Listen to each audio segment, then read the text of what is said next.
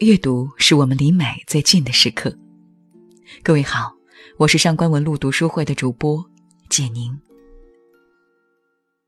在我们的印象中，理工男是个站在浪漫对立面的群体。能被用“理工男”三个字概括的男生，一般都不谙世事，只会沉迷学习，无法自拔。就连很多搞笑话题的微博博主，都经常拿理工男开涮，吐槽他们永远的油腻头发和各种颜色的格子衬衫。在这样的舆论氛围之下，“理工男”这个平平无奇的标签开始有了些许歧视的味道。人们开始默认理工男绝对无法理解爱情如此复杂的话题，就连和女孩子聊天，他们都嫌麻烦。然而，理工男在网络上会有如今的形象定位，多半是与他们并不愿意参与网络纷争有关。当我们摘下有色眼镜，就会发现，理工男只是他们的身份之一，不代表他们不能拥有其他的职业或者爱好。比如，诺贝尔化学奖的得主罗纳尔德·霍夫曼就是一位诗人，爱因斯坦则非常痴迷于音乐。即使抛开真实的理工男不谈，也有很多文艺作品是特别偏好理工男这一群体的。他们的浪漫带有一种独特的反差感，从冰冷严谨的思维中绽放出的感性，才更加引人入胜。比如，一个诗人为了爱情奋不顾身的故事，总觉有些俗套；但一位只想与推倒公式相伴一生的最优解狂魔，突然沉醉于爱情。就不由得让人好奇，到底是遇到了多完美的情人，才能让理工男坠入爱河呢？而之前广为流传的百岁山广告，就将这种理工男独特的浪漫运用得恰到好处。广告里，一位公主邂逅了埋头计算公式的落魄老人，两人四目相对，在观众意犹未尽之时，广告戛然而止。其实，这则广告讲述了一段曲折唯美的爱情故事。那位流落街头、依旧沉迷计算的老人，其实就是世界著名的数学家、物理学家、哲学家笛卡尔。五十二岁的笛卡尔穷得叮当乱响，全身的家当只剩下几本书籍。这时，十八岁的瑞典公主克里斯汀恰巧乘坐马车路过，对这位潜心计算的老人十分好奇。便下车上前询问，没想到公主对笛卡尔的讲解发生了极大的兴趣，笛卡尔也被聘请为公主的老师，从此以后每天形影不离。五十二岁的笛卡尔与十八岁的克里斯汀公主因数学而结缘，甚至相爱。但这段恋情很快被克里斯汀的父亲发现，国王下令处死笛卡尔。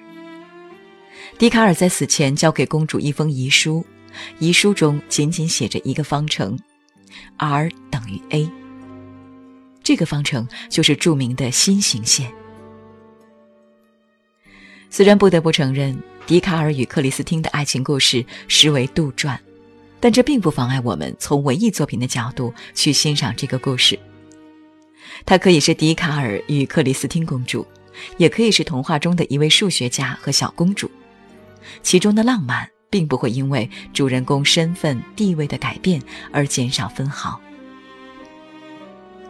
除去师生恋、爷孙恋、地位差距等戏精元素，一位数学家为爱情而牺牲的故事主线，让我不由得想起东野圭吾的小说《嫌疑人 X 的现身》。无论是哪个故事，都让人唏嘘感慨：原来如此理性的人，遇到爱情。也会变得疯狂。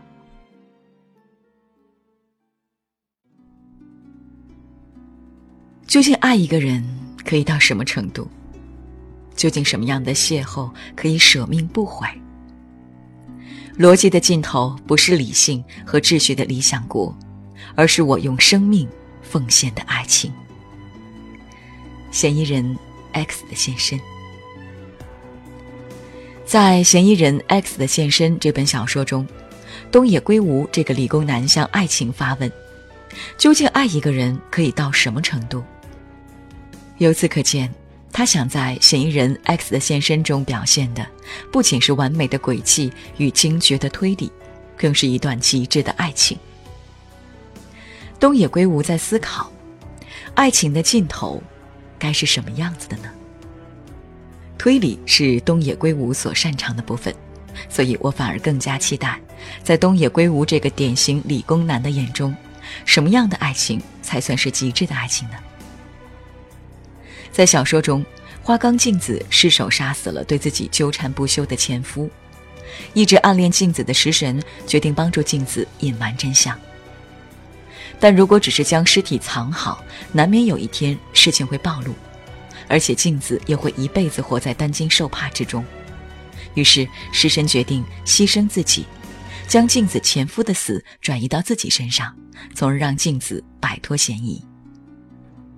但对于食神来说，这样做还远远不够，所以他将自己伪装成镜子疯狂的爱慕者，还变态般的杀死了镜子的前夫。而镜子小姐呢？在食神编撰好的剧本中，不仅对前夫之死毫不知情，还一直饱受自己这个爱慕者的骚扰。镜子从真正的凶手变成了可怜无辜的受害者。在故事接近尾声之时，食神明白了花冈镜子对自己只有感激，镜子也找到了真正适合相伴一生的人。于是，食神选择了自首。什么才是极致的爱情？东野圭吾冥思苦想的结果就是，为对方牺牲自己的全部。而这部作品最令人惊艳的，就是东野圭吾对全部的定义：牺牲自己的自由与未来，是全部吗？东野圭吾说：“不，你还有生命。那么，牺牲了生命就够了吗？”东野圭吾说：“。”你还有名誉，那么名誉也不要就可以了吗？东野圭吾说：“不，还有你梦寐以求的爱情。”食神就是为爱牺牲全部的代表，他用生命与名誉去换取爱情，又放手将它送给别人。